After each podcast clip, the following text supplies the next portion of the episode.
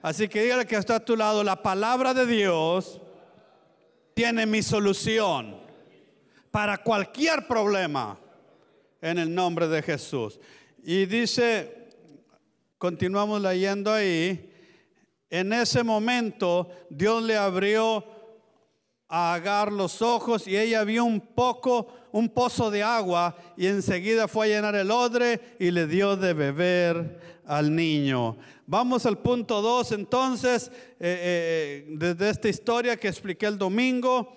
En esta historia la segunda ventaja de tener ojos espirituales abiertos es que veo la barrera que me impide progresar. Otra vez, cuando se prende la luz en un cuarto, no solamente se mira lo que se quiere ver, se mira todo lo que está ahí. Igual, la palabra que es lámpara, cuando alumbra nuestro ser, no solamente nos va a enseñar el potencial de lo que podemos lograr y hacer, también nos va a enseñar aquellas cosas que no están permitiendo desarrollar nuestro potencial, o sea, lo que nos está estorbando. ¿Cuántos dicen amén? Así que no solo veo la solución a mis problemas, sino que veo también la barrera para mi progreso. Hay algunas cosas que hemos estado queriendo hacer en nuestra vida, hay cosas que han estado esperando, iniciarse un negocio, eh, familia, salir de una deuda, eh, algunas metas, algunos sueños, eh, has tratado de avanzar, pero siempre chocas con algo que no siempre puedes ver. Ese es el asunto, hermano que en veces nos topamos con cosas que no necesariamente podemos ver o comprender. Parece que están en el ámbito invisible, en el ámbito espiritual. Por eso necesitamos otra manera de ver. Pero chocamos con aquel muro invisible y muchos se rinden. Pero el día de hoy dile, Señor, no me quiero rendir. Mejor ábreme los ojos para ver. Yo no lo entiendo, estoy tratando lo mejor que puedo, dicen. Estoy haciendo lo mejor que puedo, eh, eh, pero no tengo ningún problema. Y es verdad, yo les creo, hermanos, son gente sincera que están luchando, pero no saben contra qué. Y, contra esas cosas, hermanos, no, no pueden, nuestras fuerzas no son suficientes. Necesitamos tener los ojos abiertos, los ojos iluminados. La historia que nos da un buen ejemplo de esto se encuentra en números 22. En números 22, eso está en las notas, usted lo puede escribir atrás de sus notas. Números 22, es la historia de un hombre llamado Balán, aunque era un profeta de Dios, era un hombre de Dios. Pero sin embargo, en su vida él decidió acordar eh, irse con los enemigos del pueblo de Dios. Así lo decidió, molestar a Dios y de alguna manera la avaricia, la honra que le ofrecía el mundo, eh, eh, eh, las comodidades hicieron que Balán tuviera esa, esa decisión y se va con ellos. Había venido un, un, Israel tenía que pasar por un territorio y los reyes de ahí estaban incómodos, no los querían dejar pasar, los querían destruir y habían oído que Balán tenía una virtud que lo que Balán bendecía era bendecido y lo que Balán maldecía era maldecido. Y entonces mandó sus emisarios, le dijeron, hey, tráetelo para acá y dile que me maldiga este pueblo que está aquí en, en este terreno. ¿Cuántos dicen amén? Y Balán comienza su viaje para ir, según ayudar a los enemigos de Dios. Pero Dios pone un ángel en el camino que bloquea su progreso, diga que bloquea su progreso en el campamento de, varones, y aquí también ya les había predicado eh, eh, eh, un tema que se llama cuando Dios dice no. Porque estamos en un tiempo de que todo sí, y todo sí, y todo sí, todo lo logra, y todo lo puedes, y todo lo alcanza, y todo. Y cuando Dios dice no, ¿qué? ¿Qué vas a hacer? ¿Qué vas a hacer? Entonces Dios pone un ángel y lo bloquea, le estorba. Solo Balán no podía ver, eh, pero Balán no podía ver el ángel, así que él no sabía lo que estaba pasando. Su barrera para su progreso o su camino era invisible y no la podía ver. Entonces él se marcha en ese viaje, como le digo, para ayudar a gente que deseaba mal para el pueblo de Dios. Ahí dice que mientras iba con ellos, la ira de Dios se encendió. Y en el camino el ángel del Señor se hizo presente, dispuesto a no dejarlo pasar. Pero qué cosas que Balán no lo miraba.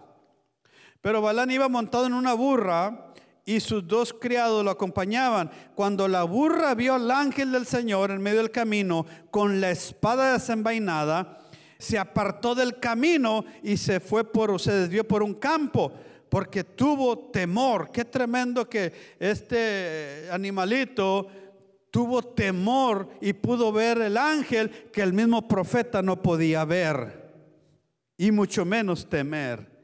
Y entonces el ángel se le aparece por otro lado y le vuelve a estorbar y, el burro otra vez se va por otro lado y, así hasta que llega un momento en que ya ni a un lado ni a otro y se echó aquel ya le había maltratado los, las piernas a Balán, estaba enojado y lo empieza a golpear. ¿Cuántos dicen amén? Entonces algo sucede. Dice que el Señor le abre el habla a ese animal. Wow hasta lo que Dios tiene que hacer para mostrarnos lo que no podemos ver. Qué tremendo, ¿no? Y cuando le abre la manera de hablar a esta burro, esta burra, no sé, entonces le abrió los ojos a Balán. En el verso 31 dice, el Señor abrió los ojos de Balán. Diga conmigo, esto es iluminación el verso 31, le abrió los ojos a Balán y ahora Balán vio cuál era el problema.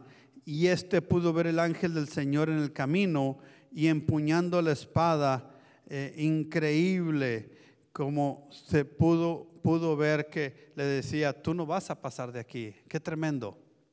Hermanos, cuando no tenemos la iluminación de la palabra, solamente sentimos cosas que están pasando, que están sucediendo, pero no podemos interpretar que están sucediendo. Balaam podía mirar que esa burra se había ido del camino, se había ido por un campo, que no lo obedecía. Podía ver el dolor que tenía en su pierna porque se pegó contra el muro de unas viñas y, y sentía el dolor en su pierna. Pudo mirar que la burra se echó y que no quería caminar, ni a golpes quería caminar, pero no entendía cuántas cosas nos han sucedido en la vida que no las hemos entendido, no las hemos podido interpretar. Solamente sentimos sus efectos, sentimos sus eh, resultados, sentimos que sucedió porque sucedió es real, pero no supimos ni por qué, ni cómo, ni qué fue lo que pasó. Solamente sabemos que pasó. ¿Por qué? Porque no podíamos ver. Pero cuando el Señor le abre los ojos a Balán, él pudo ver que el problema no estaba en ese animalito, que el problema no estaba en que el animalito se había ido por un lado, no, el problema estaba en él mismo, que estaba en desobediencia con Dios, que no se estaba sujetando a la voluntad de Dios. ¿Cuántos dicen amén? Podemos ver circunstancias, pero el Señor quiere que nos miremos a nosotros mismos. Esto es, es muy extraño, podemos decir que es una extraña historia, pero aquí está el punto. Tenemos ah, ah, planes en la vida que no están funcionando. Uno trata de ir por un camino y se bloquea, trata por el otro camino y se bloquea, trata de ir por acá y también no funciona. Y aquello, y en vez estamos enojados con el mundo, estamos enojados con la sociedad, estamos enojados con los partidos políticos, Estamos enojados con los países, estamos enojados con nuestros padres, estamos enojados con hasta con Dios están enojados muchos. Porque no han podido ver, nomás sienten las crisis, sienten las situaciones, pero no las pueden ver en el nombre de Jesús. Pero el Señor quiere abrirnos los ojos en este día. ¿Cuántos dicen amén? Para que ya no estés enojado ni con tu esposa, ni con tu esposa, ni con tus hijos, ni con la economía, ni con nada de eso, sino que podamos mirar, ya no golpeemos al burro, hermano. Ya no estamos mirando que el burro se echó, mejor vamos a mirar que Dios nos muestre qué está sucediendo. Ya no te desquites con tus hijos. Ya no hables mal de tu jefe. Ya no hables mal de tus autoridades. Ya no critiques la iglesia. Ya no, ya no. Ese no es el verdadero problema. Es tú solamente estás sintiendo y no sabes ni qué está sucediendo. Pero que Dios nos habla, nos abra los ojos en este día. ¿Cuántos dicen amén? En veces ese bloqueo es que Dios está impidiendo que cometamos un grave error. Dios está diciendo, no te puedo dejar ir por ese camino. No importa cuánto golpees, no importa cuánto brincas, no importa cuánto eh, quieras, no vas a poder ir por ese camino. No te van a salir las cosas bien. Cuando tu progreso está siendo bloqueado, tienes dos opciones. O golpeamos el burro o que Dios nos abra los ojos. Dile que está a tu lado. Cuando algo está bloqueando tu progreso, hay dos opciones. Sigue golpeando el burro o abre los ojos. ¿Cuántos dicen amén? Podemos estar enojados con todo el mundo, dije, alrededor y espiritualmente descargar contra ellos y desquitarnos como niños y tu marido, tu esposa, los demás, estar harto, cansado. Puedes culpar al mundo por tus problemas, pero el problema es que tú no puedes ver el problema. Ese es el mayor problema. El problema es que tú no puedes ver el problema. Ese es el mayor problema. La barrera es que Dios no va a dejarte hacer aquello porque Él te ama demasiado. Pero cuando Dios nos abre los ojos, entonces podemos ver la solución a nuestros problemas, dijimos el uno. Y segundo, podemos también ver por qué hay barreras que no nos permiten seguir por ese camino. Tal vez no es el mejor camino que debemos seguir. Y gracias a Dios por la iluminación. Amén, hermanos, hermanas. Esa es la transformación. He predicado unos mensajes aquí en los cuales son temas muy profundos, donde la gente dice, ¿por qué me pasó esto? Porque estás mirando solamente lo que te pasó, pero no puedes ver lo que no te pasó. Tal vez, si no te hubiera pasado eso, algo peor hubiera pasado como seres humanos nos enfocamos con los ojos oculares, con lo que sentimos, con lo que experimentamos. Y es por eso, hermanos, que esta iglesia H2020 en este año queremos despertar. No el sexto sentido, hermanos, eso, eso, lo dicen los humanos. Nosotros no tenemos sexto sentido. Tenemos el Espíritu Santo, dice Pablo a los Romanos capítulo 8, o no lo tenemos. Para que nos ilumine. Hermanos, si, si estás caminando en esa dirección y sientes que hay cosas que van en contra, en contra, en contra, hermano, detente y ponte a orar. Dile, Señor, ¿por qué está esto en contra? Hermanos, no, no siempre, casi vivimos una cultura progresista, una cultura capitalista. Vivimos una cultura en la cual todo recibir, tomar, este, y si no sucede, pensamos que es el diablo. Pensamos que es el diablo. Y el diablo no me quiere dar esto. Y el diablo me está estorbando, pastor. Mire, yo quiero casarme con este muchacho, pero me están estorbando. Párate tantito, tal vez no es el diablo. Tal vez Dios que te está diciendo, ya párale, que vas a destruir tu vida con esa persona. Oye, si todo estuviera bien y tiene la bendición de Dios, entonces ¿por qué tanto no, no, no, no, no, no, no? Alguien debe poner atención a eso. Dios bendiga este país porque nos ha al menos nos ha recibido de una manera u otra, pero aquí estamos. Eh, eh, pero ustedes miren aquí la construcción del 360 y cualquier construcción. Allá yo vengo de un país y no voy a decir de dónde, pero ya saben de dónde. Van a construir, ponen un bote y le avientan diesel y una garra y abren los ojos porque vas y te caes a un pozo. De allá vengo, de allá soy yo, no se me ha olvidado. Pero estamos en un país, hermanos, que si van a arreglar un pedacito de banqueta, oiga, ponen como 20 conos y ponen un letrero naranjado allá y luego le ponen una flechotota allá para un pedacito que van a hacer ahí. ¿Saben lo que estoy diciendo? Para que desde allá miras las señales que te están diciendo. Diga conmigo las señales. Para que veas las señales. Para que veas las señales. Para que veas las señales. Eso es iluminación, poder ver, ver las señales. Las señales te están diciendo que hay algo que no está bien allá, que hay peligro. Esos son ver las señales. En la vida también hay señales que te están diciendo, hello, abre los ojos. Dile, eso es para ti. Pero cuando Dios abre los ojos, entonces las cosas empiezan a tomar sentido en el nombre del Señor. Número tres, cuando Dios abre mis ojos, veo cuál es la mejor defensa contra los ataques. Porque, hermanos, vivimos en un mundo donde hay muchos ataques. No ocupa ser usted iglesia para creer esto, hombre. Hermano, hasta los artistas van y hasta con los curanderos y se, las limpias de la envidia y de hasta ellos que no tienen el Espíritu Santo y que andan en el paganismo, idolatría, saben que hay cosas espirituales que los afectan y nosotros que estamos en la iglesia, hello.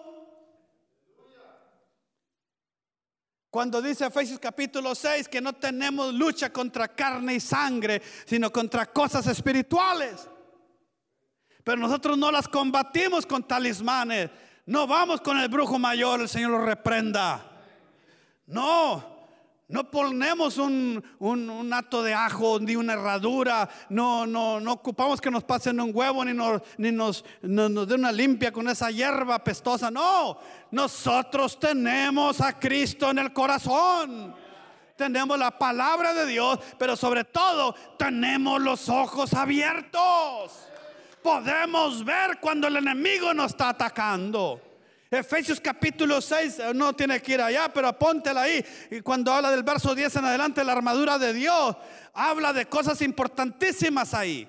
Importantísimas. ¿Y cuáles son? Bueno, habla del yelmo de la salvación, habla del cinto de la, de la verdad, habla de la coraza de justicia, Habla de los zapatos del calzado del Evangelio de la Paz, habla de la espada del Espíritu, habla del escudo de la fe, pero quiero decirte algo, que lo más importante de un soldado era poder ver. Y por eso al final dice, orando en toda oración y súplica por mí, a fin de que me sea dada palabra para predicar este Evangelio. De toda esa armadura, lo más importante era poder ver. Ver para usar la espada del Espíritu, que es la espada del Espíritu, que es la palabra de Dios, perdón, y saber cómo atacar. Y también los ojos para ver los dardos de fuego de Satanás y poner el escudo y protegernos. Por eso había que orar, para que se abrieran los ojos, decía Pablo, en el nombre del Señor. Entonces podemos defendernos cuando tenemos los ojos abiertos. Todo el mundo se siente atacado en diferentes puntos de su vida. Puede sentirse atacado en estos momentos.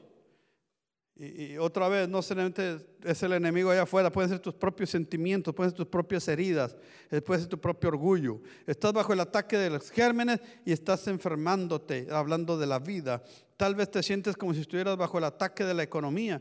Has perdido tu trabajo, has perdido tus ingresos, has perdido tu jubilación. Te sientes como si estuvieras bajo el ataque de cosas que no puedes comprender, que son empresas antiguas, hay gente que piensa que ya lo sepultó todo aquello y de repente sale la misma familia, la misma mente nos ataca, los miedos. Todo eso viene y nos golpea. Es un ataque constante y de repente piensas que estás solo y, no sabes que eh, eh, lo que Dios quiere hacer con todo esto, porque en veces no podemos ver. Es, un ataque constante, hermano. Pues hay gente en mucha depresión. Hay gente eh, bajo muchos medicamentos. Hay gente que, que está necesitando mucha ayuda. ¿Por qué? Porque siente estos ataques. Y no sabe ni qué. Hermanos, hay fobias por todos lados. Eh, no recuerdo la lista de las fobias, pero eh, es una lista gigantesca. Hay gente que le tiene miedo a los gatos. Hay gente que y no me estoy burlando, son cosas muy serias. Hay gente que tiene fobia al agua. Hay gente que le tiene eh, fobia a salir para afuera. Hay otra gente que le tiene miedo a los gérmenes. Se está lave y lave, se sacan sangre de las manos. Lávese y lávese y lávese y lávese enfermos. Otros que tienen miedo a que los van a matar. Otros tienen miedo a la traición. Oiga, fobia, una listonona increíble. Señor, reprenda a Satanás. Por eso dice el apóstol Juan que el que tiene ese espíritu de temor, el amor de Dios no se ha perfeccionado. Porque donde está el amor de Dios no puede haber temor. Entendamos esto. Qué terrible es esto. Vivimos ahorita en la época de la tecnología, de la prosperidad, aviones poderosos, edificios supercapacitados, eh, un armamento eh, eh, que hasta con láser invisible tumban un avión. Acaban de, echar al mar en, sus misiones confidenciales un barco superpotente que la noticia nomás dice parte del armamento que trae, no dice lo que todo trae ese barco. Y ahí anda en el mar, superpotentes, con eh, cosas poderosísimas. Ah, pero un coronavirus hace temblar a todo el mundo. Los mercados caen, los puertos se cierran, los aeropuertos se cierran, las fábricas se cierran. Ahorita ya están diciendo noticias que si esto sigue en Estados Unidos, van a empezar a parar el, ah, donde hay ah, eh, aglomerados, donde hay mucho conjunto de gente. Aquí hay mucho conjunto de gente. Esto puede afectar hasta los servicios de la iglesia. Paz de Cristo. A lo mejor el domingo algunos no van a venir porque van a tener miedo. Hermano, no estoy jugando, es verdad. Es increíble. Ah, les hablo del mundo invisible. Me dice, este pastor está loco habla de lo que no se ve. ¿Y cuántos ven el eh, eh, coronavirus, esa cosa, y, y todos le tienen miedo? Nadie lo ve y todos le tienen miedo. Pero habla del Dios que nadie ve y te dicen que estás loco. Para que vean cómo está el mundo. Pero Dios nos abra los ojos y podamos ver en el nombre del Señor.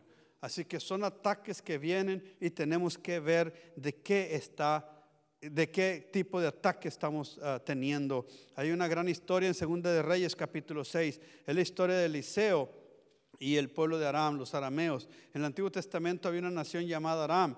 La nación de Aram estaba siempre en guerra con Israel. Siempre había pleitos de tierras, de terrenos, de regiones, y, y, siempre iban a la guerra con Israel, pero cada vez que ellos atacaban a Israel, Dios le decía a Eliseo, que era el profeta de Dios en Israel, los planes que el rey tenía paz de Cristo. Siempre.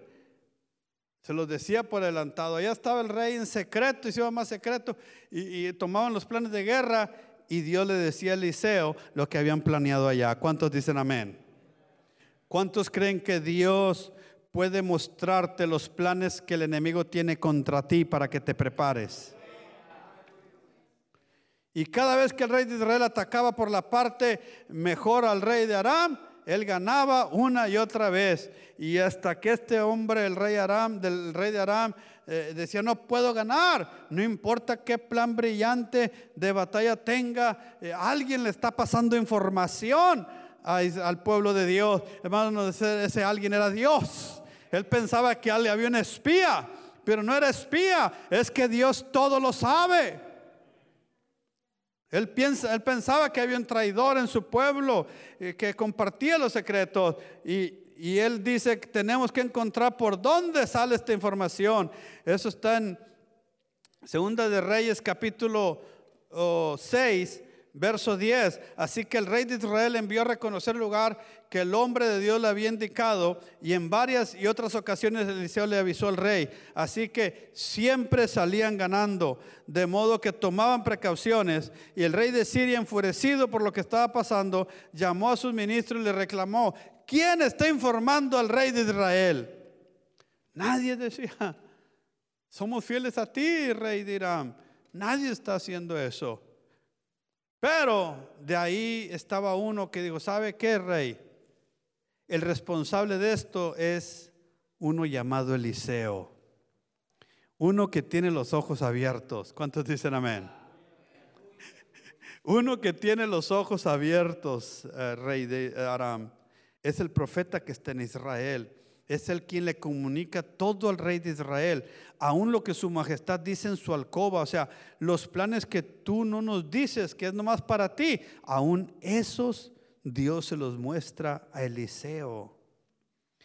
Y el rey dijo, averigüen dónde está, manden capturarlo. Cuando le informaron que Eliseo estaba en Dotán, que era un pueblo pequeño Israel, el, rey envió allá donde estaba Eliseo y un destacamento con caballos, con carros, y, fueron para allá a tratar de apresarlo. Llegaron de noche y cercaron la ciudad.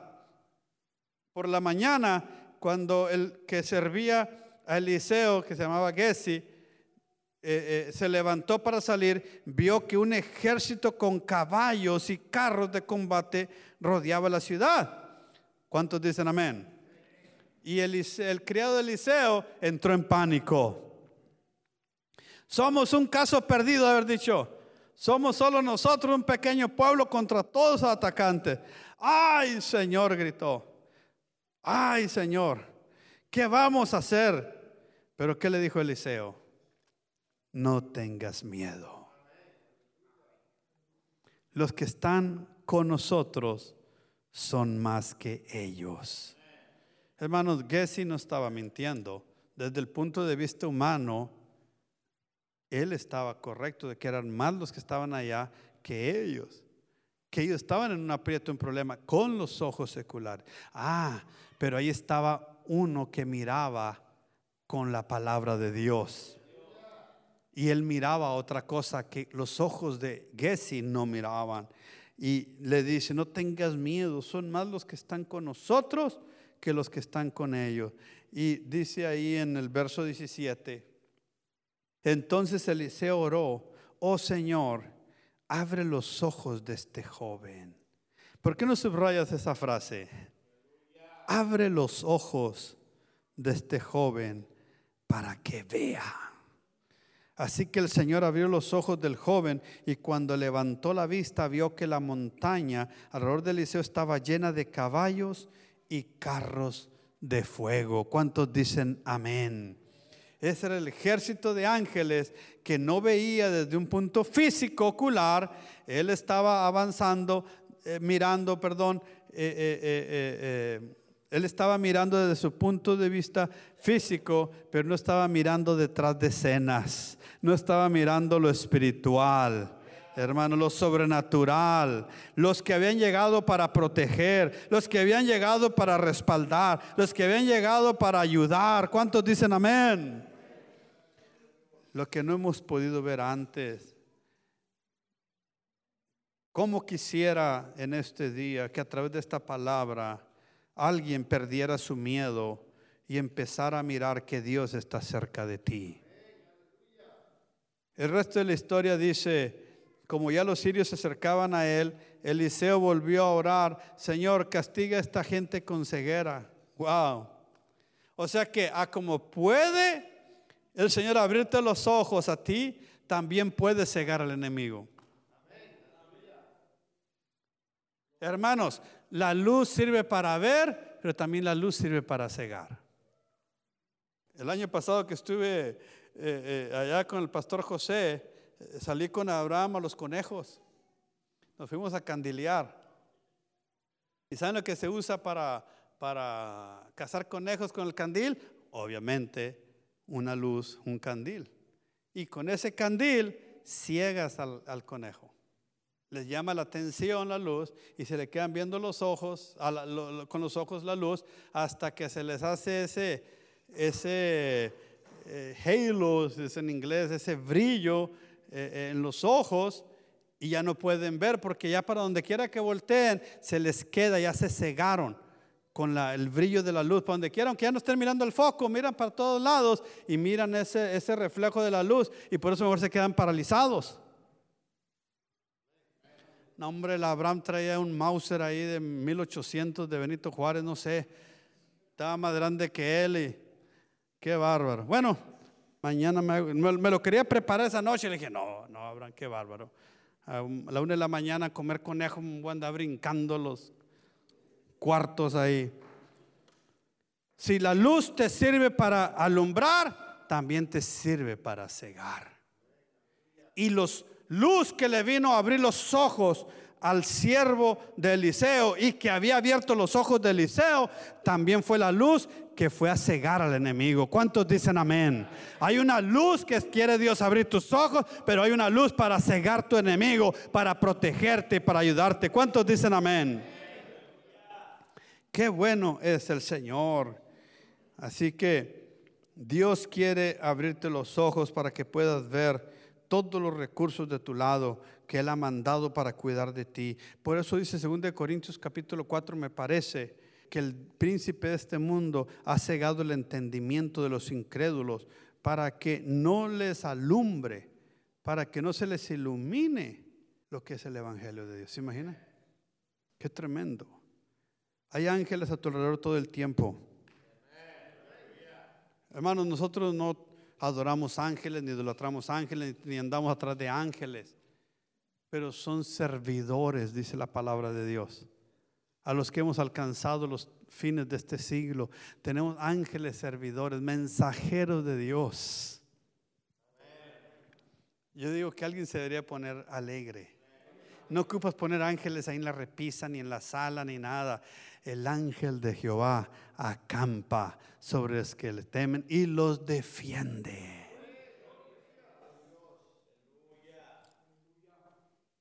tremendo. Las fuerzas de Dios están ahí para protegerte. Dios dice que cuando podemos ver, entonces el miedo desaparece. Cuando podemos ver, el miedo desaparece porque entonces podemos ver quién es nuestra defensa quién es nuestro escudo. Por eso decía David, aunque un ejército acampare contra mí, no, porque él sabía a quién miraba. Él decía en el Salmo 23 que aunque anduviera en valle de sombra de muerte, dice que no temería, porque él sabía que él que Dios estaba con él. Qué tremendo. ¿Qué es lo que vemos cuando estamos batallando? Ábreme los ojos. ¿Cuántos dicen amén? Cuarta historia. Cuando Dios abre mis ojos, veo que Dios está caminando conmigo. Ese es otro de los beneficios que tenemos cuando podemos ver, que podemos ver que no vamos caminando solos. Cuando Dios abre mis ojos, veo cómo Dios camina conmigo. Él ha estado conmigo desde el principio, solamente que yo no lo veía.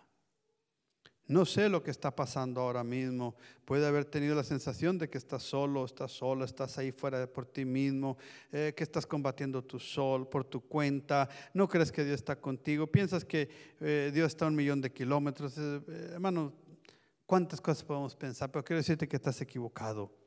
Él ha estado contigo todo el tiempo. Simplemente no puedes verlo hasta que tu mente esté iluminada. La historia que quiero compartir en este caso es Lucas 24. Es la historia que ocurrió el día en que Jesús se levantó de los muertos. Lucas 24. El domingo, el primer domingo de Pascua, la resurrección. Lo que sucedió fue que en las últimas 72 horas, porque en tres días sucedió esto, sucedieron muchas cosas. Jesucristo había sido arrestado, él había sido azotado, golpeado, eh, torturado, él había sido crucificado, murió, sepultó, sepultó una tumba, todos los discípulos estaban abrumados, bueno, aquel sueño que tenían de ir con Jesús enfrente se había terminado, según ellos, eh, pensaban que ese hombre era Dios, pensaban que era el Mesías, ahora que lo habían matado probablemente iban a matarlos a ellos, los iban a perseguir, eh, iban a tener que tal vez huir para salvar sus vidas, o ya algunos estaban huyendo, nadie sabe todo lo que estaba pasando, podemos figurar solamente, pero había mucha confusión, estaban en duelo, estaban angustiados, estaban llorando, estaban temerosos, como le dije, que los fueron a matar, aquellos que habían matado a Jesús, entonces las promesas que Dios les había dado, Jesús les había dado, bueno, el caso es que algunas mujeres habían ido a la tumba temprano y habían encontrado que la tumba había sido abierta, que el cuerpo ya no estaba ahí y que los ángeles, según que habían aparecido, decían, Él ha resucitado. Hermano, con todo este contexto, de, créalo, es bastante para creer, es demasiado para poderlo creer.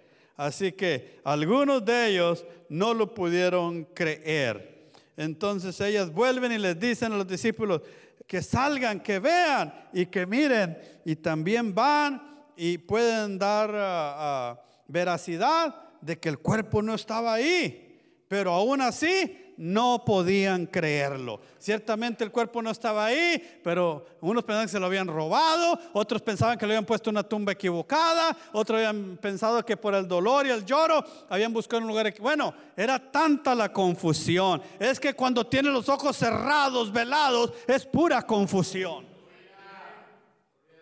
Ese es el asunto. En sí no es toda la confusión, es que no puedes ver. Este rumor empieza a propagarse por todas partes. Jesús ha resucitado, otros que fue robado, otros que, bueno, pero nadie lo había visto todavía. Durante las próximas 40 días Jesús apareció varias veces, caminó alrededor de Jerusalén, eh, eh, eh, habló con multitudes. Pablo dice que con más de 500 personas, cosas que unos creían, otros no creían. el caso es que en este camino de Lucas capítulo 24 eh, van estos hombres que se dice que iban camino a Emaús. Ellos salen de la ciudad, salen de Jerusalén. Me imagino que iban con temor por sus vidas. Ellos se iban tristes, iban afligidos y de repente Jesús se empareja ahí con ellos. ¿Se imaginan? Se aparece ahí con ellos, empieza a caminar con ellos, y, pero ellos como tenían tanto dolor, había tanta confusión, no lo pudieron reconocer.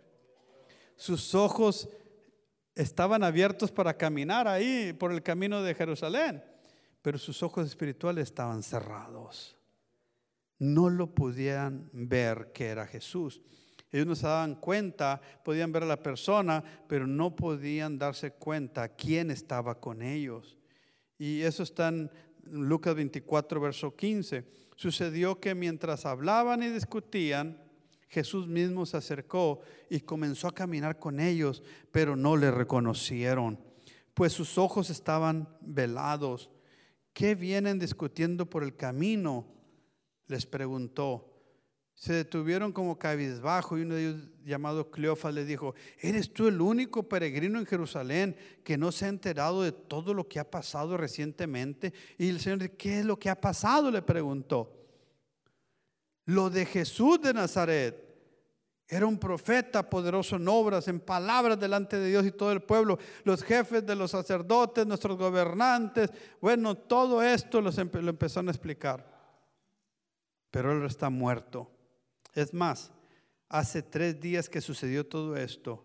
Hay algunas mujeres que dicen que por ahí llegaron asombradas que, fueron muy temprano que el sepulcro, que ya no lo hallaron su cuerpo. Eh, bueno, nos contaron que había aparecido unos ángeles que le dijeron que él está vivo. Algunos de nuestros compañeros fueron también y, y dicen lo mismo, pero a él no lo vieron.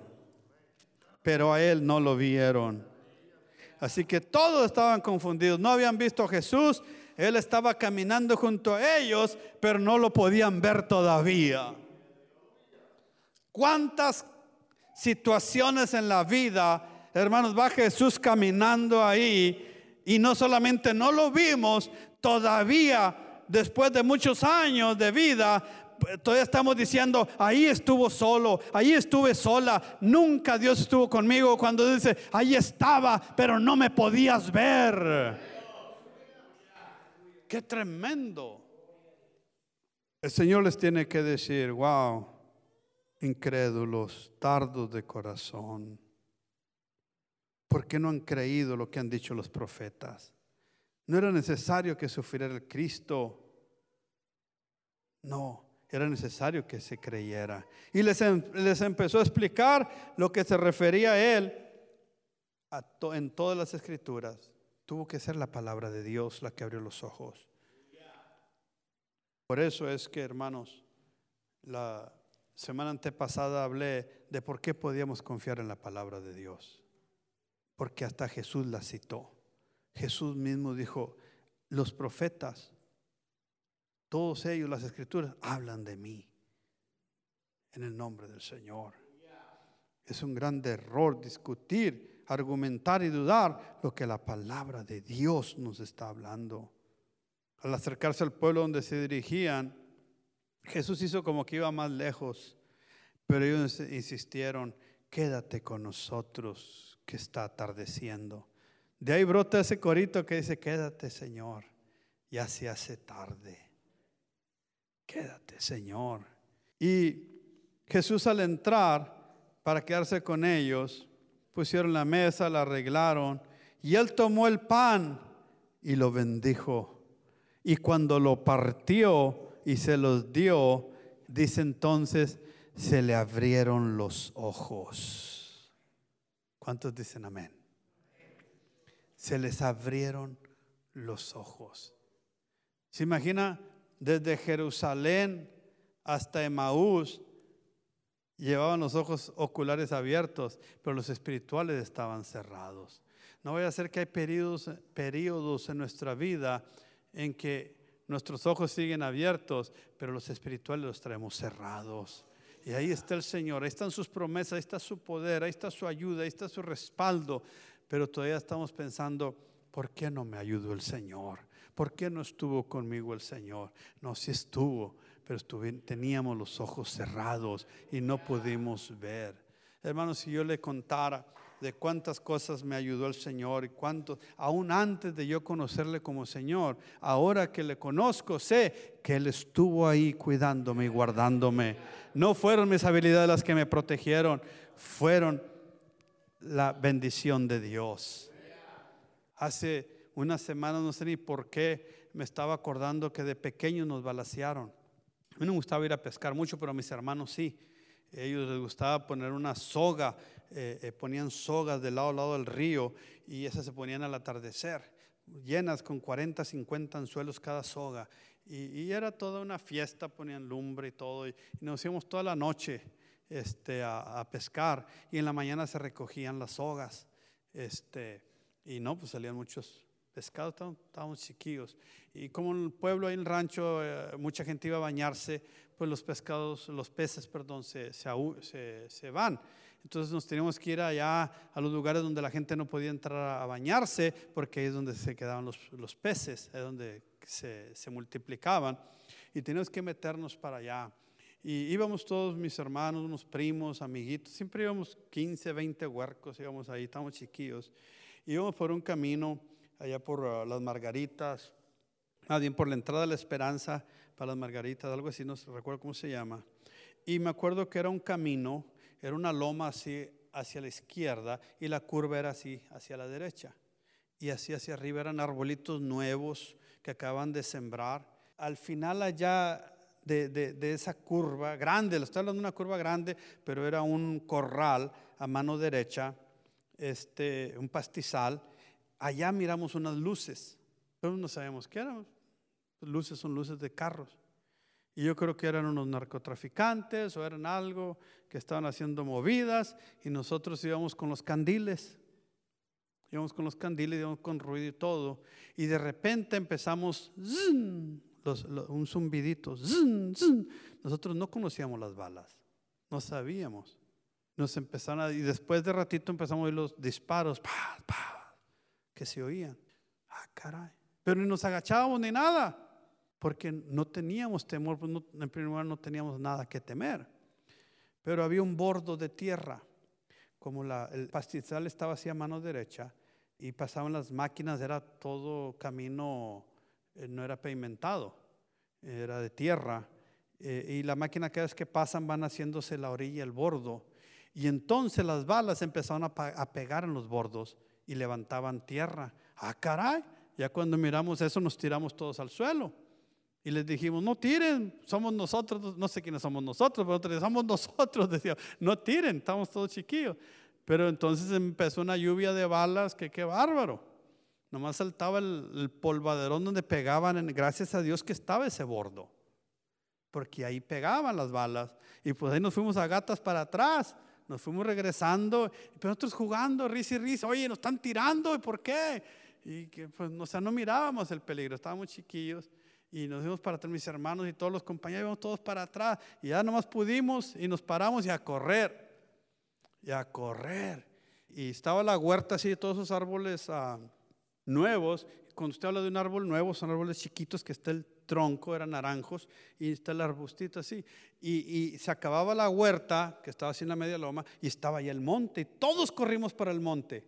Pero uno de mis hermanos, que en ese tiempo estaba bien rellenito, corrió para allá. Y, le gritaron, no te vayas para allá, o sea, por favor, a lo despejado. Era una huerta limpia con arbolitos nuevos que te cubría ahí. Y fui y se escondió atrás de un arbolito. Y otro, 20, pero se asustó mucho y se quedó detrás de ese arbolito así. Y nosotros desde el monte mirándolo y, ay, lo van a ver, lo van a ver. Y sí, pasaron las camionetas, se vinieron otra vez con, las luces y donde pasa la luz estaba mi hermanito y todos lo miramos. Pero yo creo que pues, no le importaron a ellos o qué sé yo y, siguieron el camino. Pero todos vieron a mi hermanito ahí, el tronque, no, no lo tapaba, era un arbolito chiquito. Ahí conocí el ruido de las balas, cómo zumban cuando pasan aquellas cosas cerquita de ti. No fue el bordo de tierra el que nos cuidó, fue Dios.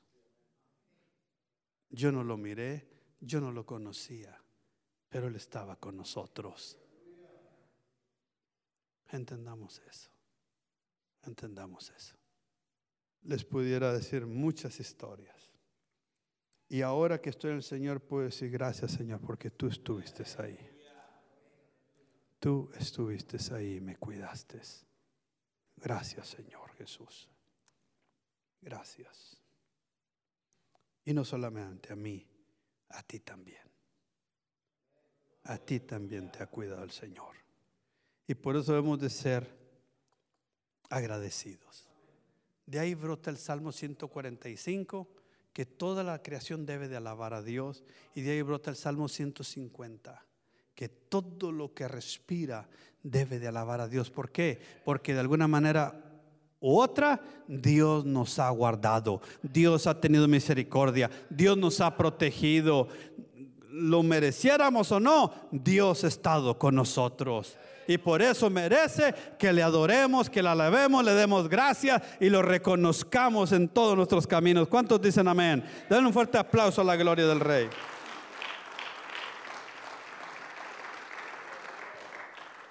No podían ver que Jesús estaba con ellos. De pronto se le abrieron los ojos, dice Lucas 24, 31, y le reconocieron. Y en ese instante Jesús se fue de ellos, desapareció. Qué tremendo. Que todo el tiempo que estuvo con ellos y no lo pudieron ver. Pero el Señor quiere estar contigo, quiere estar a tu lado. Yo no sé si te has dado cuenta o no, pero Él está a tu lado. ¿Cómo podemos recibir esta iluminación? ¿Cómo podemos mirar esas barreras? ¿Cómo podemos ver esa protección? ¿Cómo podemos ver esto? ¿Cómo me puedo preparar para ver lo que Dios quiere que vea? Voy a tratar de mirar cinco cosas brevemente. Cinco cosas para lograr tener unos ojos abiertos. Es de alguna manera ser guiados, dirigidos por el poder de Dios, por su Espíritu Santo, porque Él nos puede iluminar, porque Él puede enseñarnos, dirigirnos. Número uno, ¿cómo puedo prepararme para ver? Comenzando una relación personal con Jesús. Este es el punto de partida. Si no tienes esto, tú estás espiritualmente ciego y no tienes ninguna esperanza de ver las cosas desde el punto de vista de Dios. Todo lo vas a ver desde tu experiencia, todo lo vas a ver desde tu percepción humana, todo lo vas a ver desde tu contenido humano, pero nunca vas a poder hacer conexión con lo sobrenatural de Dios. Simplemente no puedes saber acerca de Jesús. Tienes que conocerlo, tienes que tener una relación, tienes que nacer de nuevo, tienes que ser salvo, debes de recibir, de aceptar y de abrazar su salvación. ¿Cuántos dicen amén? Hasta que no comienzas esta relación, estarás ciego. Ah, puedes ver aquí muchas cosas, pero en cuanto a lo de Dios, estarás ciego. Solamente vas a poder ver el punto de vista humano. La Biblia dice en 1 Corintios 2.14, el que no tiene el Espíritu no acepta lo que procede del Espíritu de Dios pues para él es locura, no puede entenderlo porque hay que discernirlo espiritualmente. Fue Nicodemo de noche, porque no importa para el que está ciego de día o de noche. Si sabía eso, que para el que no puede ver, no importa si es de día o es de noche, no ve. Nicodemo fue de noche en Juan capítulo 3 con Jesús le dice, rabí, Sabemos que vienes de Dios, porque nadie puede hacer las cosas que tú haces. Bueno, y le empieza a dar un discurso y el Señor le dice, hey, mira, tienes que nacer de nuevo. Inmediatamente su percepción humana, su mente humana, su experiencia humana dijo, wow, es posible que un hombre ya siendo viejo pueda volver al vientre de su madre para volver a nacer. Y Jesús le dice, mira, si no naces de agua y el espíritu, no puedes ver el reino de Dios. Yo conmigo, ver. De eso se trata el nuevo nacimiento, de que puedes ver el reino de Dios, puedes ver su autoridad, puedes ver sus promesas, puedes ver su poder en el nombre del Señor. Hermanos, de otra manera no vamos a poder entender lo que pasaba en el Coliseo romano. No vamos a poder entender lo que sucedía en aquellas persecuciones. Es más, no podemos entender por qué alguien se va a aquellos lugares inópticos donde eh, eh, su vida está en peligro. Usted dice, no, no puede ser, yo no lo haría. Tú no, porque tú no estás viendo lo que ellos están viendo. Tú no puedes pensar, decir, no, yo creo que esto fue una historia que los cristianos eh, no negaban la fe y les aventaban los leones. Es que ellos no miraban los leones. Ellos podían mirar el reino de Dios. Y cuando tú miras el reino de Dios, los leones no importan. No importan. No hemos entendido eso y por eso aún la misma historia de la iglesia la batallamos para creer. Cuando estaba eh, Esteban eh, argumentando, presentando, disertando, eh, lo primero, bueno, no lo primero, pero en parte al final de su discurso, dice, ustedes siempre han resistido al Espíritu Santo, les dice. Siempre. El Espíritu, la palabra les ha querido alumbrar, los ha querido iluminar, les ha querido abrir los ojos. Ese que crucificaste, ese era el Cristo. ¿Se imagina? El que vino a salvarlo, ustedes no lo pudieron ver como es. Un ladrón, un criminal en la cruz fue el que lo pudo ver. Acuérdate de mí cuando vengas en tu reino. ¿Se imagina? Y los estudiados los que estudiaban, los que se aprendían de memoria los rollos de Isaías, de Jeremías, de Daniel, los que sabían cada coma, cada eh, punto de toda la ley, y ellos no pudieron ver. En Juan capítulo 8 el Señor sana a un ciego. Paz de Cristo. ¿Qué te hizo? Pues no sé, nomás me dijo que hiciera esto y esto. Pero no puede ser. Este no es pues no sé si será o no sé. Lo que sí sé es que antes estaba ciego y ahora veo. Ese es el asunto. Y por eso no hemos comprendido. Pero ¿por qué ese hermano puede hacer? Pues por lo que está viendo. Él no está viendo lo que tú estás viendo. Y estaba Esteban y todos crujían los dientes, se enojaban y, y todos arremetieron contra él. Y dice que vio los cielos abiertos. Vio los cielos, los cielos abiertos. Ya no le importó las piedradas, hasta le dijo el Señor, no saben lo que hacen. En otras palabras, Señor, ellos no pueden ver lo que estoy viendo. Échenles piedras, ustedes no están mirando lo que yo estoy viendo.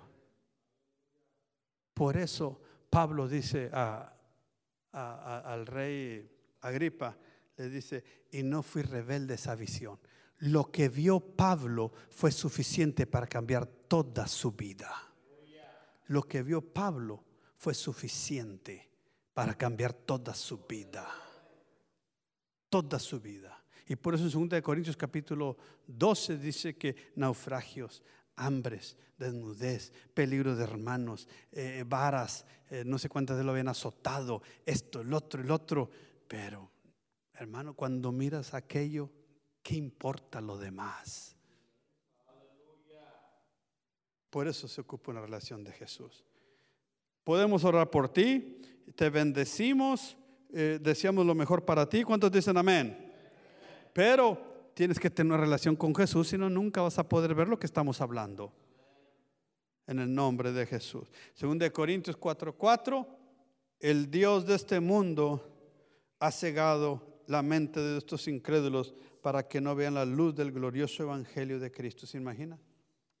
Tienes que saber eso. Esa familia hermosa que tienes, esos amigos muy lindos que tienes, esos jefes, esos vecinos tan lindos, si no tienen a Cristo, están ciegos espiritualmente. Si no tienen a Cristo, están ciegos espiritualmente. Por eso tenemos que ser la luz de este mundo. La luz que ilumine a este mundo para que puedan ver el Evangelio de Jesucristo. ¿Cuántos dicen amén? Aleluya.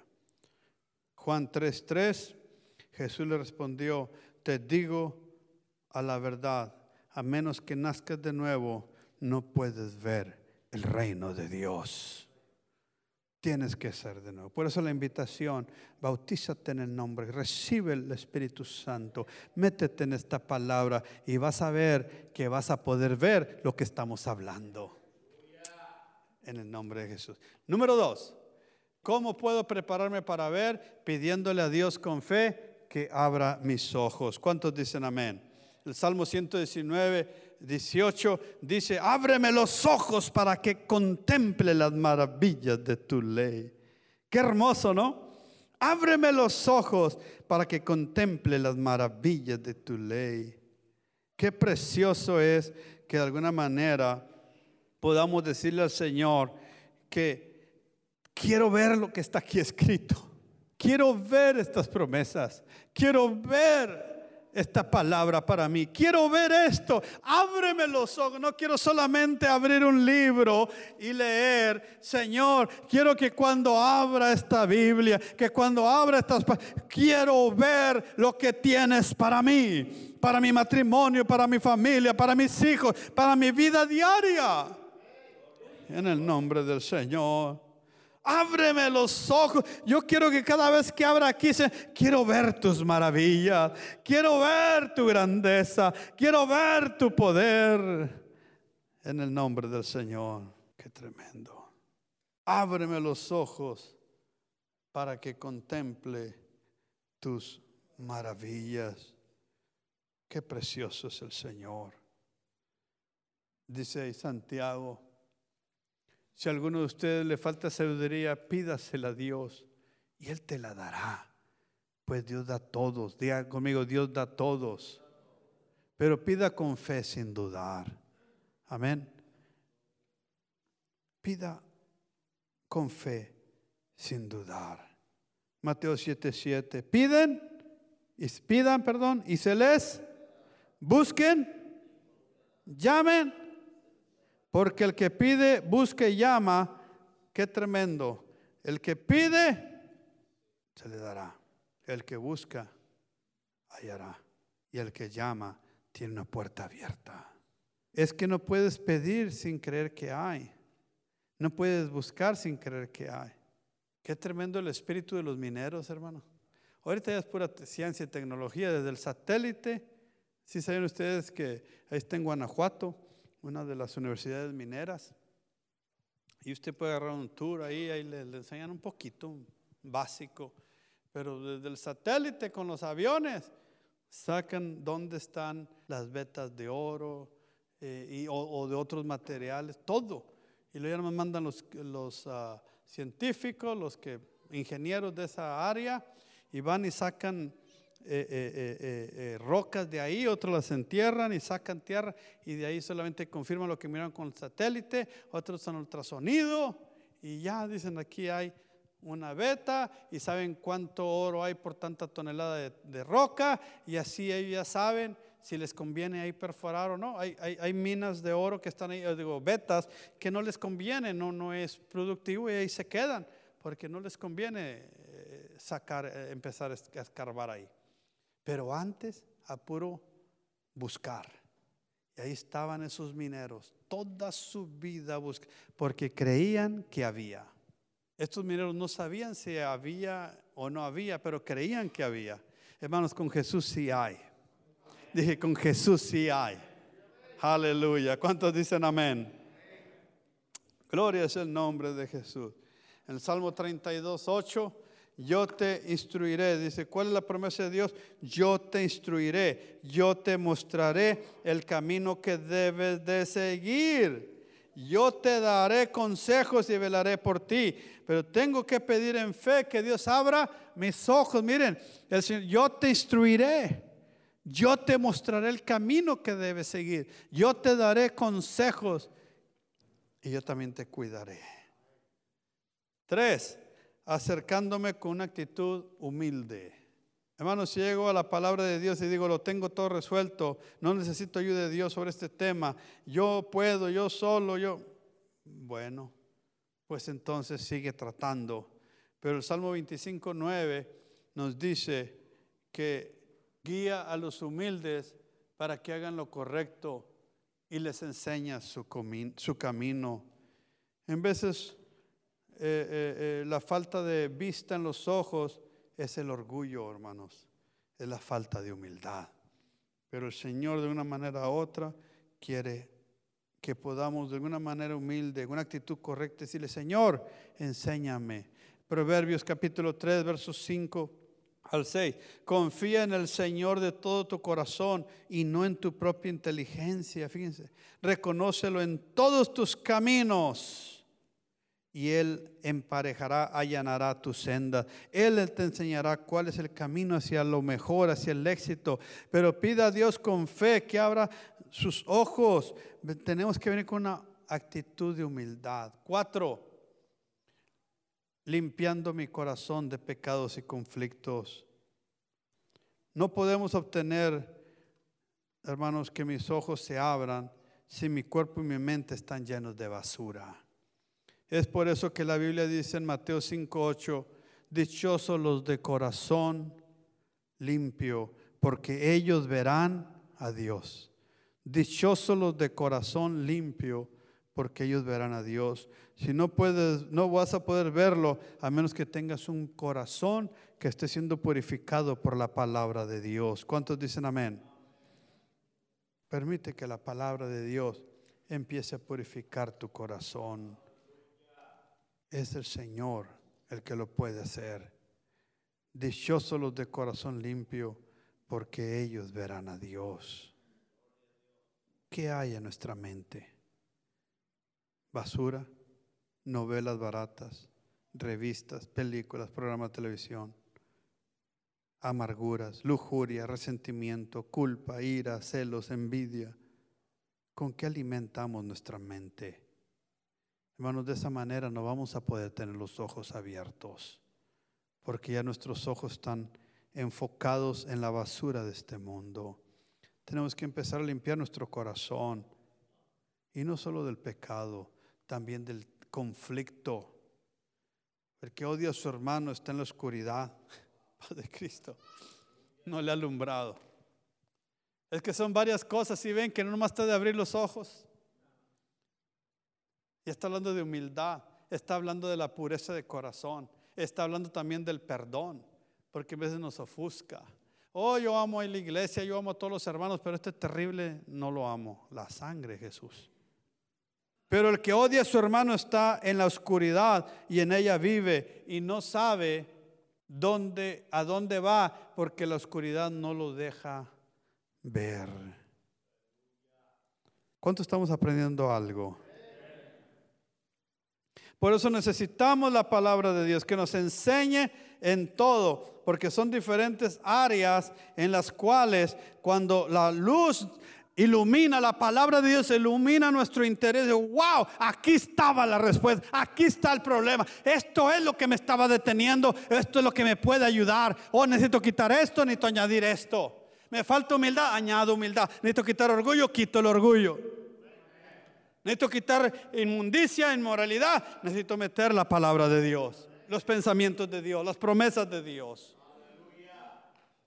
En el nombre de Jesús. Cinco, ¿cómo puedo prepararme para ver? Comprometiéndome de antemano a hacer lo que Dios me dice. Por eso, hermanos, estos 40 días se trata de compromiso. Así como el primer mes hicimos una hoja de compromiso. Esta también es una hoja de, compromiso, porque de otra manera, hermanos, no estamos en serio. Es nomás lo que salga, nomás lo que suceda, nomás lo que... Pero Dios quiere en serio comprometerse contigo. ¿Cuántos dicen amén? Es poder obedecer sin reservas. Es poderle decirle, Señor, ciertamente necesito que me enseñes cómo de alguna manera poder comprometerme, comprometer mi matrimonio, mi familia, mis negocios, todo, enséñame, Señor. Dice el Salmo 119, 33, 34, enséñame, Señor, el camino de tus leyes, pues quiero seguirlo hasta el fin. Qué tremendo, ¿no? Pues quiero seguirlo hasta el fin. Dame entendimiento para guardar, para guardar. Quiero comprometerme con tu enseñanza. Quiero obedecerla de todo corazón. Porque actuar sobre ella es la línea final. Y Dios no te va a dar el paso dos hasta que no actúes en el paso uno. Paz de Cristo. Ese es el asunto. Hasta que no nos comprometamos primeramente, entonces viene el resultado, viene el fruto del compromiso. No se contenten, por eso dice Santiago 92, con solo escuchar la palabra, comprométete con ella. Llévala a la práctica. Y vas a ver, y vamos a ver lo que va a empezar a suceder. ¿Cuántos dicen amén? Vamos a comprometernos con la palabra del Señor. Amén. En el nombre del Señor. Vamos a comprometernos y, y de una vez por todas vamos a decirle, Señor, yo me comprometí y puedo ver que tú también estás comprometido conmigo. Algo va a estar sucediendo, algo ya está sucediendo.